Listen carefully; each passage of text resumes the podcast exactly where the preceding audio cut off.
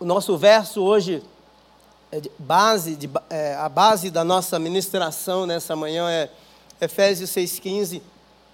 E tendo os pés calçados com. É, a, tradição, a, a tradução revista ao meio e atualizada diz assim: com a preparação, a NVI traz prontidão do Evangelho da Paz. E tendo os pés calçados com a preparação, prontidão do Evangelho, do Evangelho da Paz. É muito interessante nós pensarmos em duas coisas. Eu falei das relações humanas que são complexas no último domingo, e que se você ler os versos de Efésios capítulo 5, do verso, do, a partir do capítulo 5, verso 21 em diante, você vai perceber que a relação entre Deus, Cristo e a sua igreja, Deus é o cabeça, depois a relação entre é, pais e filhos, marido e mulher, é, é, senhores de escravo, no caso aí patrão e empregado e etc. Se você ler cada verso, você vai perceber que ah, o nome do Senhor está presente, no temor do Senhor está presente. Quando fizerem, faça como ao Senhor e assim e assim por diante, mostrando que mesmo as relações humanas elas são extremamente complexas e que nós precisamos realmente é, é, trabalhar para que os nossos relacionamentos estejam cravados e sejam debaixo da supervisão sejam norteados pelo poder da palavra, pelo poder do Evangelho. Amém? É isto que nós precisamos. E agora, o Paulo ele faz uma transição no capítulo 6, no verso 10, dizendo: ah, Nos demais irmãos, fortaleçam no Senhor e na força do seu poder. Então, o Senhor é a fonte do poder, é a, fonte da graça, que agora nos transiciona para essa relação, ou nos equipa, né, nos prepara para esse relacionamento com o mundo espiritual. E as armas das nossas milícias, elas não são carnais, mas elas são poderosas em, em Deus. Então, nós realmente precisamos ser equipados. Então, tendo os nossos pés, pré, é, os nossos pés calçados né, na preparação do Evangelho, do Evangelho da paz. Alguns teólogos dizem que havia pelo menos dois tipos de calçados, de botas, não é? ou de sandálias. É uma mais leve, talvez para o dia a dia, mas os soldados, os guerreiros, eles usavam uma, uma, uma sandália muito mais é, forte, muito mais resistente, com muitos cravos embaixo para que desse uma aderência maior enquanto, enquanto caminhavam, enquanto guerreavam, enquanto, enquanto lutavam. Então veja que nós temos aqui a ideia de preparo nós temos aqui a ideia de prontidão. Tá? É, e há pelo menos três definições, uma eu já mencionei. Então aqui fica é, subentendida a necessidade de nos prepararmos para a pregação do Evangelho. Tá? Ah, este vocábulo também pode significar prontidão a certa preparação que produz a prontidão para enfrentar enfrentar o inimigo, para obter vitória espiritual e também conferi-la a outros, o que se encontra no recebimento correto do evangelho e no seu uso correto. E além disso, essa palavra também pode significar estabelecimento de um alicerce, de um fundamento. Essa palavra fundamento, juntas, não é? é, é o fundamento dos apóstolos, o fundamento é Cristo. É, eu vou falar aqui arraigados, enraizados. Ela aparece várias vezes no livro, no livro de Efésios. É uma base firme de apoio, espiritualmente falando, o que o Evangelho gradualmente nos confere. Nós temos que pensar numa coisa: que quando um rei visitava uma cidade, até hoje isso acontece, quem é da área militar sabe que um presidente de uma nação, de um país, quando ele vai visitar um país, determinado país, uma equipe vai na frente realmente fazer, traçar toda a rota, tomar todas as medidas de segurança para que aquele, aquele, aquela, aquela figura proeminente, não é? Aquele líder político, ele tenha o máximo de proteção possível. é, quando nós pensamos é, de sair deste mundo das relações físicas e entrar no mundo espiritual, tendo os pés calçados como um instrumento de locomoção que nos leva a algum lugar, nós vamos entrar no mundo em que realmente o diabo, Satanás, ele escravizou as pessoas. E o Paulo vai dizer isso em Efésios, mostrando que nós outroramos éramos escravos, estrangeiros, inimigos, havia uma barreira. E agora esta relação nossa com o Criador, ela foi refeita, ela foi restabelecida. Este relacionamento entre nós, não é? No caso lá eram judeus e gregos. Toda a barreira de inimizade por meio de Cristo ela foi desfeita, ou seja, houve reconciliação. Então, quando nós vamos entrar agora neste mundo, vamos encontrar pessoas que foram escravizadas e por meio da palavra proclamada, anunciada, a mensagem do rei que vai chegar naquele mundo, por meio da proclamação do evangelho, prepara todo o ambiente para que as pessoas recebam o rei. Foi assim que aconteceu em Mateus no capítulo 3. O João Batista, ele apareceu no deserto Apareceu no deserto. A voz do que clama no deserto, preparai o caminho do Senhor. Ele anuncia a vinda do Messias, aquele é, que ele mesmo diz, aquele cuja sandália não sou digno de amarrar, de desatar, algumas traduções até dizem desatar também. É, então veja só, que nós estamos entrando neste mundo. Nós já conhecemos, nós tivemos a experiência de ser estranho, de estar separado, mas fomos reconciliados. Agora nós vamos entrar neste contexto em que as pessoas ela, ela, elas se tornaram escravos do sistema, escravos de Satanás, escravos do mundo, e elas precisam de libertação. Então, o que é o Evangelho? Infelizmente, eu demorei muito para compreender o que é o Evangelho. Eu demorei muito por quê? Porque eu acho que. É, eu, não, eu, eu, não sei se as pessoas, se os meus professores me explicaram claramente, ou eu não entendi direito mesmo. É, eu sei que às vezes, para nós entendermos uma coisa de maneira profunda, como eu lhes, lhes falei aqui, nós temos que ler muitas vezes. Mas quando eu ouvia falar essa palavra evangelho, evangelho, eu sempre pensava que era aqui o evangelho que havia sido escrito. Sim, os quatro evangelhos é uma biografia no estilo romano da pessoa de Jesus. Obviamente que tem algumas, algumas diferenças, porque não há é, nem todo é, Mateus, Marcos, Lucas e João não dão detalhes profundos. Existe um, uma fase da vida de Jesus em que nós não temos info, info, informações. Então, não, né, não, é uma biografia no sentido moderno, mas é uma biografia no, no aspecto romano, de como os romanos escreviam as suas biografias. Mas o certo é que o Evangelho é a pessoa de Jesus. O Evangelho é o Verbo encarnado, é a palavra de Deus. O Evangelho é Deus vindo ao mundo. O Evangelho é o mistério que estava oculto. O Evangelho é Jesus. A boa notícia é Jesus. Ele veio na plenitude dos tempos, conforme Gálatas capítulo 4, verso 4.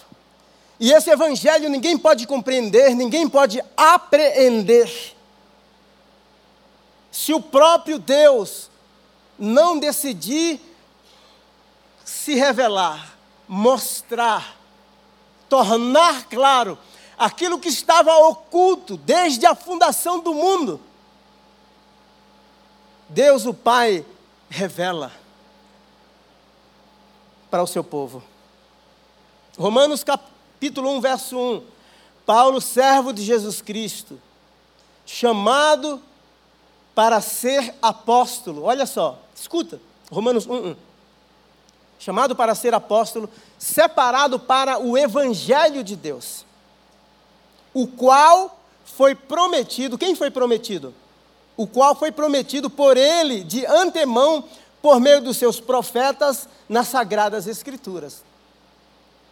E nos revelou o mistério da sua vontade de acordo com o seu bom propósito que ele estabeleceu em Cristo. Então ele está dizendo assim: o evangelho que foi prometido pelos profetas nas sagradas escrituras. Então o evangelho é o filho, o evangelho é Jesus. Isso aqui é maravilhoso. Aí você pode dizer assim, mas o que é que tem isso a ver com o verso que é aí tendo calçado os pés na preparação do evangelho da paz? Tem tudo a ver, por quê? Porque uma vez que nós somos os proclamadores da boa notícia, e o Evangelho é realmente a boa notícia de Deus para a humanidade, nós já recebemos esse Evangelho por, revela, por revelação, e agora nós vamos entrar num mundo em que esse Evangelho precisa ser anunciado, precisa ser proclamado.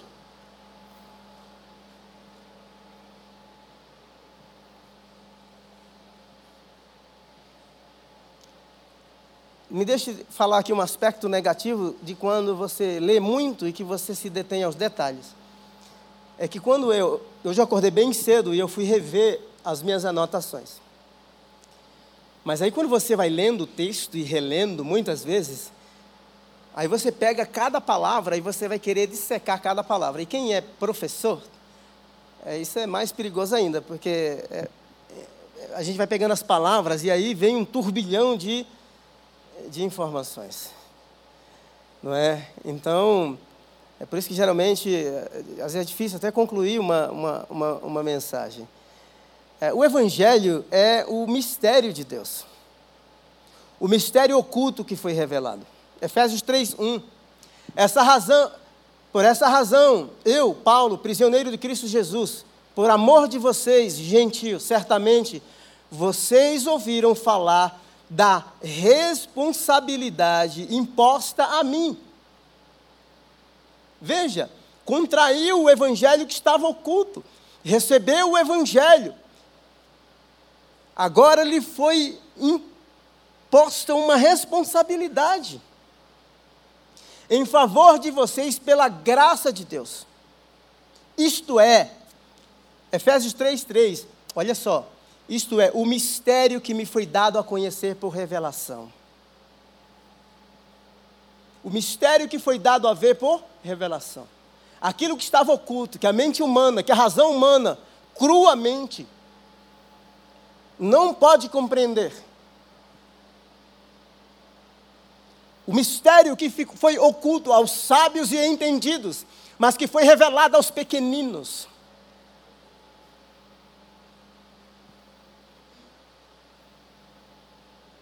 como já lhes escrevi brevemente.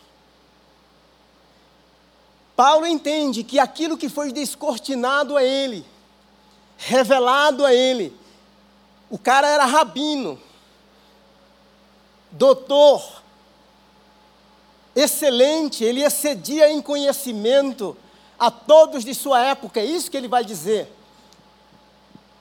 Mas ele só compreendeu a boa notícia de Deus, a pessoa de Jesus Cristo, porque o Deus Pai o revelou.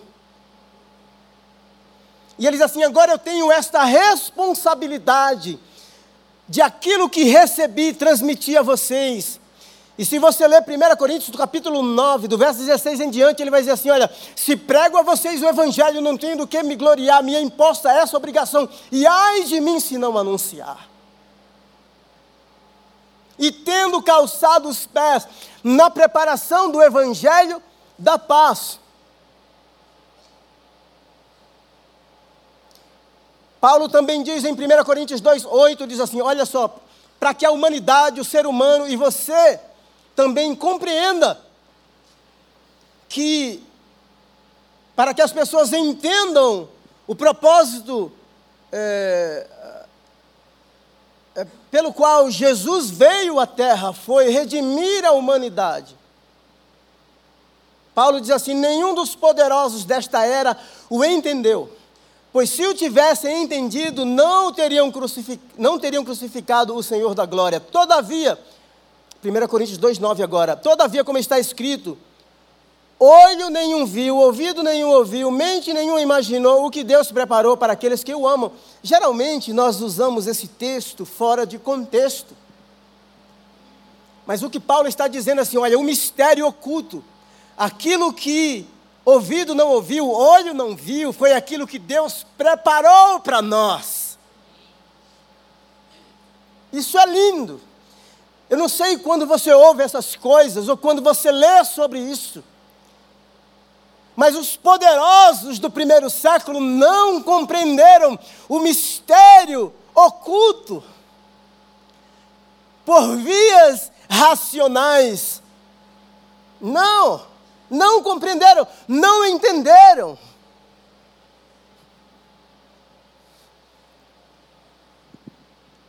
No verso 10 de 1 Coríntios 2,10 ele diz assim: Mas Deus o revelou a nós por meio do Espírito Santo. Às vezes a gente fala para as pessoas, elas não compreendem. Por isso, antes de evangelizar alguém, não é? Ganhe primeira pessoa para você. Regue aquele coração em oração. Coloque aquela vida diante de Deus. Peça que Deus dê sabedoria para você tornar eu chamo de conversas triviais em conversas espirituais. Lembra da mulher samaritana e Jesus lá na beira do poço? Uma conversa tão trivial, água, algo parte do dia a dia. Jesus, Jesus em João capítulo 6, pão, não é? Diz assim: olha, não pensem que foi os, é, Moisés que lhes deu de comer, mas meu Pai que está no céu. Vocês comeram o pão no deserto e vocês morreram, mas se vocês comerem o pão que eu lhes der, vocês terão vida eterna. Então você precisa ter intencionalidade nas suas conversas. Porque realmente quem vai operar a conversão, a regeneração, o novo nascimento, no coração daquela pessoa é o Espírito Santo. Mas eu preciso fazer a minha parte. A minha parte é orar. Porque, como nós éramos escravos, em Cristo, fomos escolhidos desde a fundação do mundo, como diz Efésios, Agora nós estamos numa guerra espiritual. A nossa luta não é contra carne e sangue. E o diabo escravizou as pessoas. E não pense que escravidão é simplesmente, é, ou são somente aquelas pessoas em que são possuídas, como o gadareno, em Marcos no capítulo 5. Existem muitas pessoas que elas se tornaram escravizadas por Satanás, na alma, nas emoções, outros na razão. Então, tem conceitos filosóficos muito bem elaborados, discursos muito bonitos, um português muito bem rebuscado são extremamente críticos e vivem do ponto de vista natural como seres humanos até bem.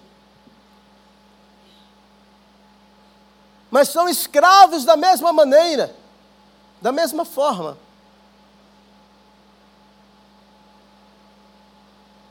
Que a gente leve, por meio da proclamação do Evangelho, todo o pensamento, todo o sofisma, toda altivez que se levanta contra o conhecimento de Deus, cativo ao pleno conhecimento de Cristo Jesus.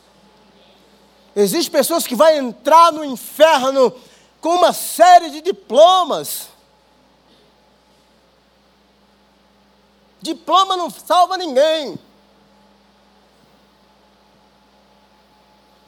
O Ziel, que é o diretor daqui do, do Seminário Servos de Cristo. Ele pregou numa igreja no Rio. E ele conheceu uma senhora que não sabia ler, nem escrever. E aquela era uma evangelista e ganhava muitas vidas. E ela tinha um papel que ela rabiscava, que só ela mesma entendia, era uma espécie de código que ela criava lá para identificar as pessoas. E o Ziel pediu uma cópia daquele, daquele, conta essa história, ele pediu uma cópia daquele papel que aquela mulher anotava aqueles, lá no Ceará, no meu Nordeste, fala aqueles garranchos, né? Mas ela entendia, analfabeta, sem saber ler e escrever. Paulo está dizendo assim: o mistério oculto que me foi revelado. Os sábios desta época não o compreenderam. Nós precisamos ter essa compreensão de que agora essa guerra espiritual, as pessoas que se tornaram escravas ou foram escravizadas pelo pecado, pelo diabo, somente o poder do Evangelho pode libertá-las. E essa é a nossa responsabilidade. E não pense que você diz assim, não, eu não sei evangelizar. Você sabe orar. Evangelize orando. Você sabe dar um abraço. Você sabe fazer uma visita numa casa, no hospital. Deus pode te usar das mais variadas maneiras. O mistério foi revelado. 1 Coríntios 1, 21. Visto que na sabedoria de Deus o mundo não o conheceu, por meio da sabedoria humana. Por meio da sabedoria humana, o mundo não conheceu Deus. Agradou a Deus salvar aqueles que creem por meio da loucura da pregação. Por que a loucura da pregação? A loucura da pregação, por quê? Porque Nenhum judeu esperava que o Messias fosse crucificado. Nenhum. O Messias era um guerreiro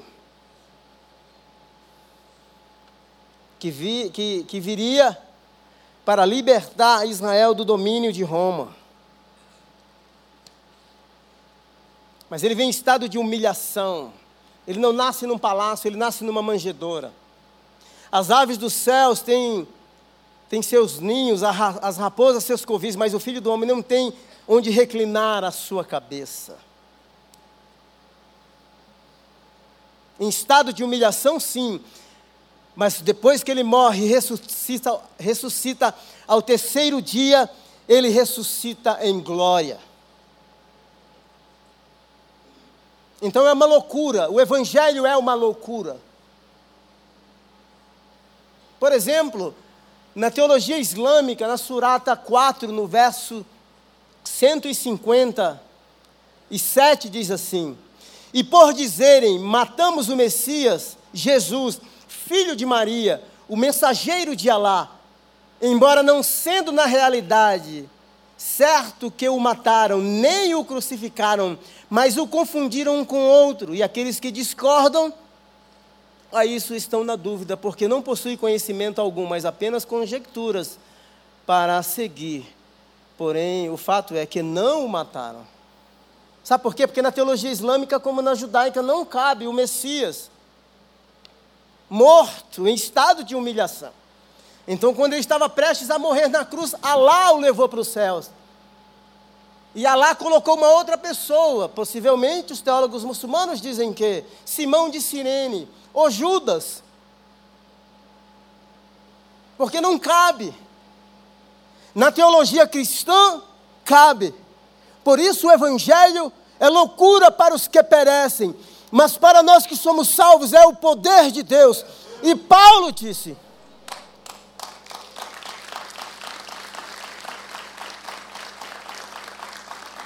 E Paulo disse assim: Cristo e Ele crucificado. Não tire da cruz, mas nos deixe dizer uma coisa: ele não permanecerá lá, ele ressuscitou ao terceiro dia. Glória a Deus. O mistério revelado, eu poderia explorar mais esse assunto. O evangelho que foi prometido. Agora me deixe falar para você sobre Escute isso aqui, por gentileza. O ministro do mistério. Ou, oh, os penteca aí até fazer uma, né? O ministro do O ministro do mistério, nós somos ministros deste mistério. Nele, quando vocês ouviram e creram na palavra da verdade, o evangelho que o salvou, foi o evangelho que salvou você. Vocês foram selados com o Espírito Santo da promessa. Efésios 3:8. Embora seja o menor dos menores dentre os santos, Paulo falando a respeito de si mesmo. Ah, foi-me concedida esta graça de anunciar. Foi concedida a graça de quê? De anunciar. Olha só. Deus, quando se revela, Ele se revela com propósito. Deus, quando nos dá conhecimento de habilidades e recursos, Ele dá tudo isso com intencionalidade. A sua vida nos planos de Deus, nos planos eternos de Deus, tem propósito. Deus, quando alcançou você, Ele não pensou simplesmente em você. Ele pensou em você como alguém que estava perdido, perdida. Ele pôs os olhos, salvou e agora te comissiona a anunciar. Então você se tornou um ministro, uma ministra do mistério que um dia te foi revelado. Isso é suficiente para nós. Que honra, que privilégio, que maravilha ser portador, portadora da graça de Deus, da boa notícia, do evangelho que fora prometido do mistério que estava oculto, que agora a gente entra nesse mundo de trevas, onde há uma guerra espiritual, porém, e tendo calçado os pés na preparação do Evangelho da paz, nós anunciamos, proclamamos a boa notícia: aquele que nos salvou salvará, salvará outros. Deus é bom, não é? Amém? Você pode aplaudi-lo te damos honra, te damos glória e louvor para sempre. Obrigado, Pai, por teres enviado o teu único e bendito Filho a morrer na cruz, para morrer na cruz do Calvário por nós. Obrigado pela vida eterna. Obrigado pela salvação. Obrigado porque conhecemos a verdade e de fato a verdade nos libertou. Por isso podemos dizer que somos livres livres. Livres. Edificados. O poder. Me deixe falar um pouquinho aqui sobre o Evangelho da Salvação. Falei sobre o Evangelho da Paz, mencionei aqui. Embora eu seja o menor, mas ele é quem anuncia o Evangelho da Paz. Por quê? Porque se eu era inimigo, Jesus me, me reconciliou com Deus e com o meu próximo agora há uma, um relacionamento de paz.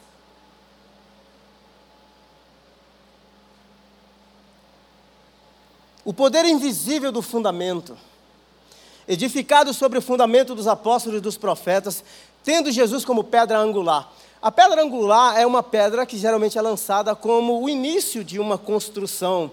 Mas no templo, a pedra angular era, era colocada e a partir daquela pedra, a pedra principal era ela a referência uh, onde as demais pedra, pedras, por meio da qual todas as demais pedras do templo seriam colocadas.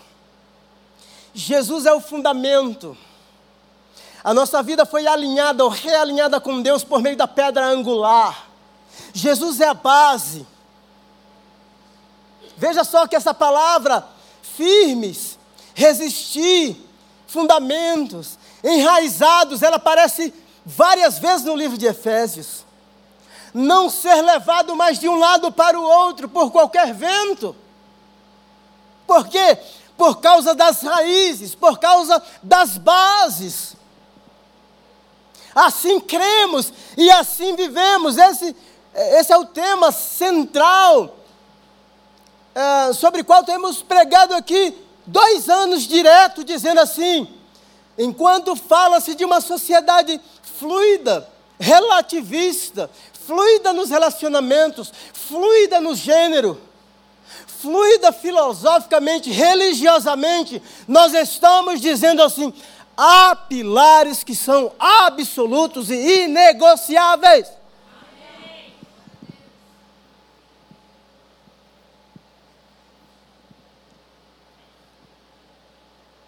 Efésios 2, 21.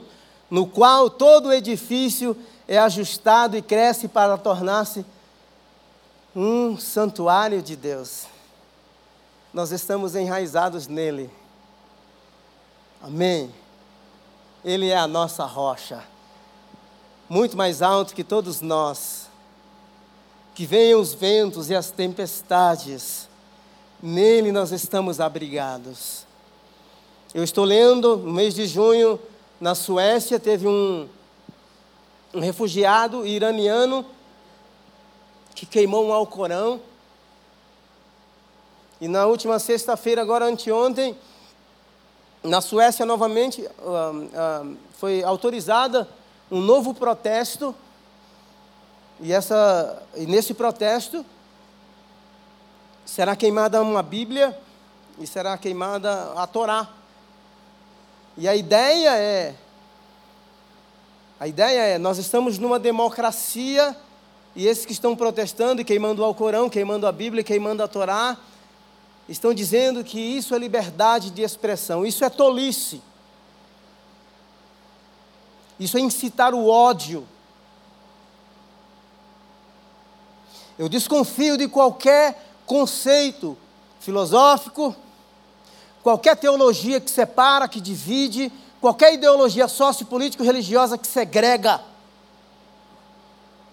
O Evangelho, a boa notícia, é a boa notícia que reconcilia, que promove a paz, que coloca na mesa aquele que é estranho, que vai atrás da ovelha ferida.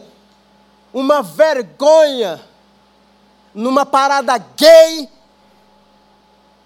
homens despidos, com seus órgãos expostos e crianças vestidas passando no meio dessas pessoas. Uma vergonha, uma falta de respeito, uma falta de ética.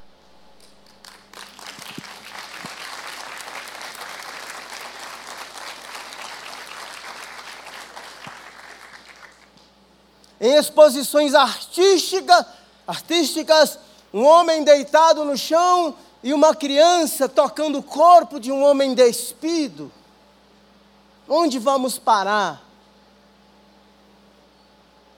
Isto não é liberdade, isso é libertinagem.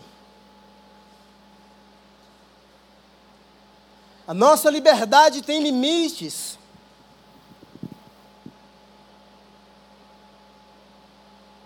Então existe uma palavra ch ch chamada ética. A razão de ser pela vontade de ser. Nós não vivemos isolados, nós vivemos numa comunidade. Pessoas diferentes, com gostos diferentes. E o respeito tem que pautar as nossas relações. Não importa onde seja. Isso serve para nós serve para nós.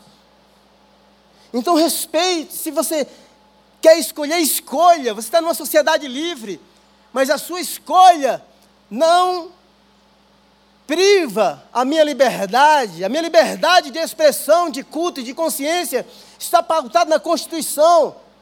Artigo 5, parágrafo 6. Ó, Ju, dá para fazer um estágio na área de direito, hein? Cristo é a nossa paz. Você precisa conhecer a mensagem como mensageiro. As pessoas estão cansadas da religião. Vive o Evangelho, apresente Jesus. Nós seremos rejeitados por causa da nossa mensagem nós seremos odiados, nós seremos levados aos tribunais. O que importa é que essa mensagem seja anunciada. Veja só, há duas palavras aqui no contexto de Efésios 6 e nesse verso 6,15. E tendo calçado os pés na preparação do Evangelho da paz. O Evangelho da paz, que promove a paz e a reconciliação, ele é anunciado no lugar onde a guerra, selva,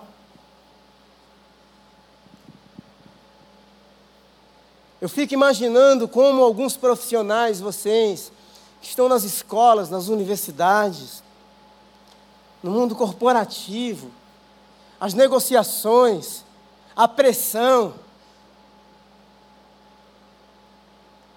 O inglês diz assim, é, o, o, britânico diz assim, eu me coloco nos seus sapatos, né? I'm on your, on your shoes.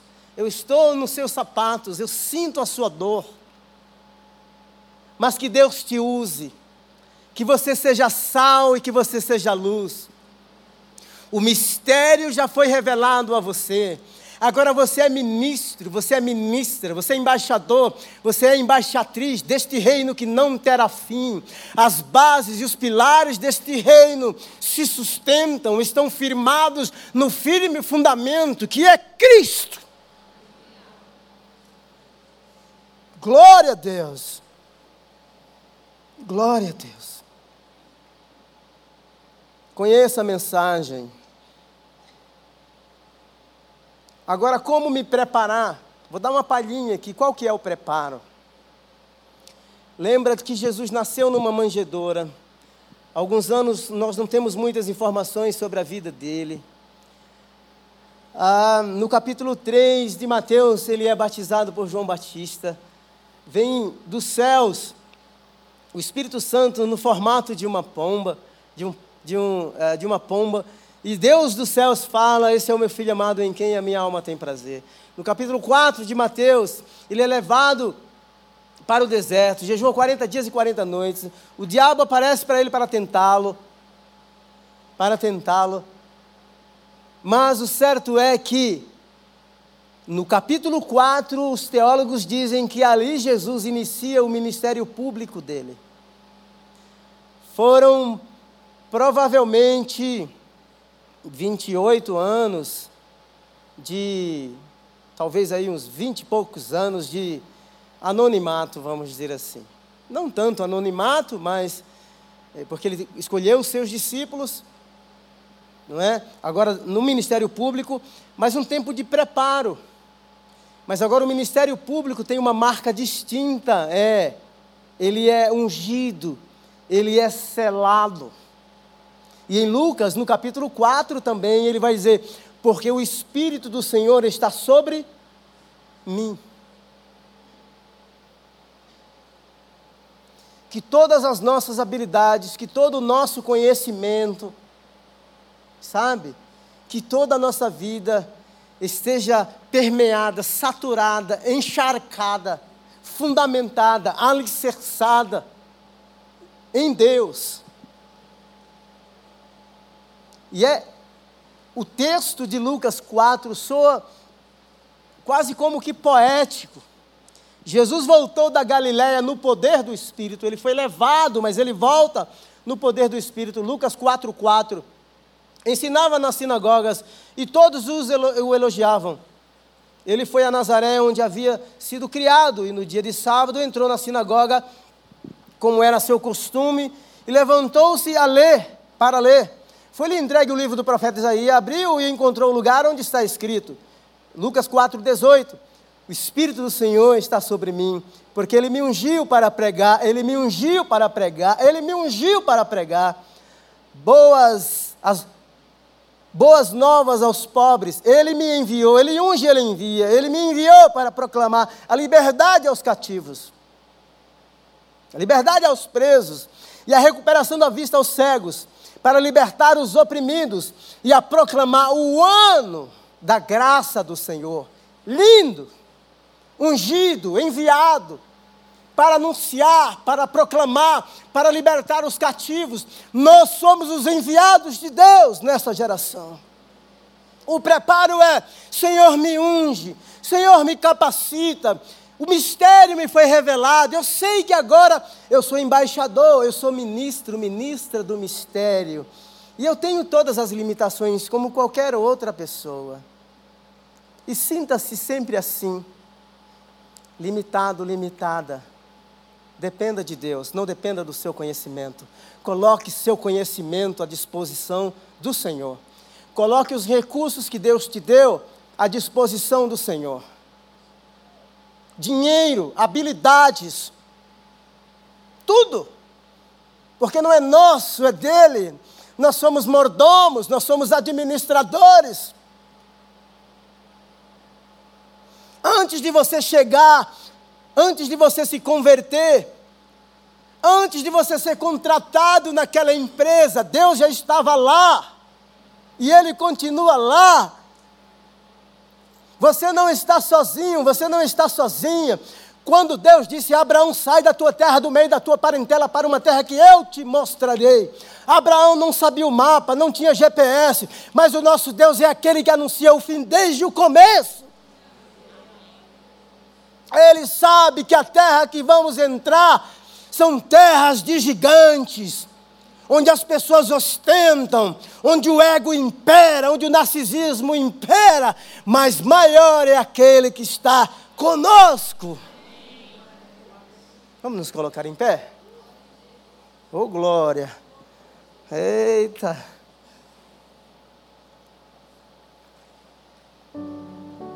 Deus é bom, não é não? Fala aí. Ah, Deus é bom demais. Lucas 9:1 Reunindo os doze, reunindo os membros da igreja batista do povo, deu-lhes autoridade e poder para expulsar todos os toda a capetada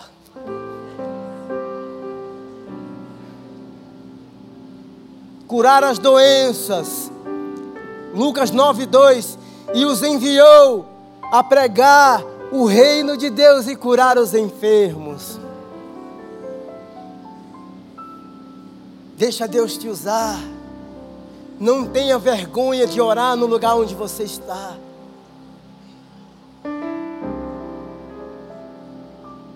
Um dia eu preguei uma mensagem aqui, não lembro, e um jovem ouviu. E uma frase que eu disse naquela mensagem foi: Não pense que a posição de CEO e a posição que você ocupa e etc. Deus pensou só em você ou no salário que você ganha. Você tem autoridade espiritual naquele lugar. Amém? Você tem autoridade espiritual naquele lugar. Naquele lugar você é salvo, você é luz, você é a voz do Senhor. E aquele jovem disse assim: Pastor Samuel, a partir daquele dia eu comecei a colocar um verso da Bíblia nos meus e-mails. E as respostas que vieram foram as seguintes: Obrigado pelo verso da Bíblia. Que palavra linda. Não seja tímido. Que o evangelho, que o mistério que estava oculto, que foi revelado a você. Agora nós temos a responsabilidade de tornar este mistério conhecido como ministros e ministras desse mistério. Senhor, muito obrigado por essa manhã. Nós reconhecemos que os dias são maus reconhecemos que existem ambientes que, na sua maioria, são hostis ao Evangelho, são hostis à tua mensagem. E às vezes, Senhor, nós nos sentimos tão tímidos, oprimidos, sofremos bullying, chacotas, Senhor, eu oro para que o Senhor nos dê ousadia, estratégias. Oro, Deus, para que a gente esteja realmente resbaldados, com os nossos pés calçados, para entrarmos nesses terrenos minados, nesses ambientes hostis. Nós oramos a tua palavra quando o Senhor estava subindo aos céus, dizendo: É-me dada toda autoridade nos céus e na terra. Vão, façam discípulos de todas as nações. O Senhor disse que estaria conosco. Obrigado por tua presença. A tua presença que nos respalda. Tu és aquele sim que vai à nossa frente. O Senhor é o Emanuel. Tu és o Deus conosco. Tu és o Deus conosco. Nós apresentamos a Ti toda a nossa finitude, os nossos temores. Senhor eterno, mas nós dependemos de Ti. Sem o Senhor, nós não podemos fazer absolutamente nada. Por isso, na hora que orarmos, Senhor eterno, que que o Senhor faça grandes coisas através da oração, responda às nossas orações. Na hora de falar, Deus eterno, que as palavras caiam no coração daqueles que ouvem e gerem transformação.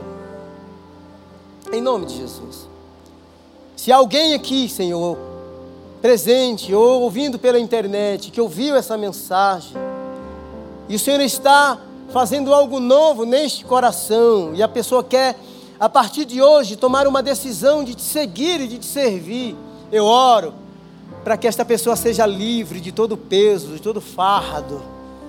Oro para que as cadeias que escravizam sejam quebradas, as correntes sejam quebradas pelo poder que há no nome de Jesus.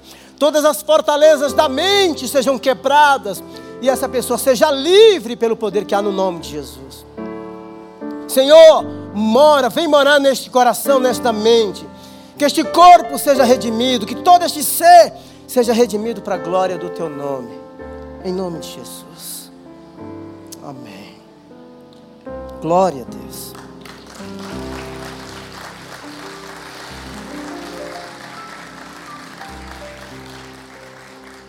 Eu gostaria de saber se tem alguém aqui nessa manhã que nunca fez uma oração de entrega da sua vida para Jesus. E quer entregar a sua vida assim, eu quero seguir Jesus. Aqui ou está ouvindo pela, pela internet. Tem alguém aqui presente? Quer entregar a vida para Jesus? Se tem alguém aí no, ouvindo pela internet, quer entregar a sua vida para Jesus, vai, vai aparecer um telefone aí. Entre em contato conosco. Nós queremos cuidar de você, queremos caminhar contigo, queremos estar contigo ao longo da jornada. Eu gostaria que nós terminássemos esse culto aqui hoje da seguinte maneira. Você ama o que Jesus fez por você na cruz?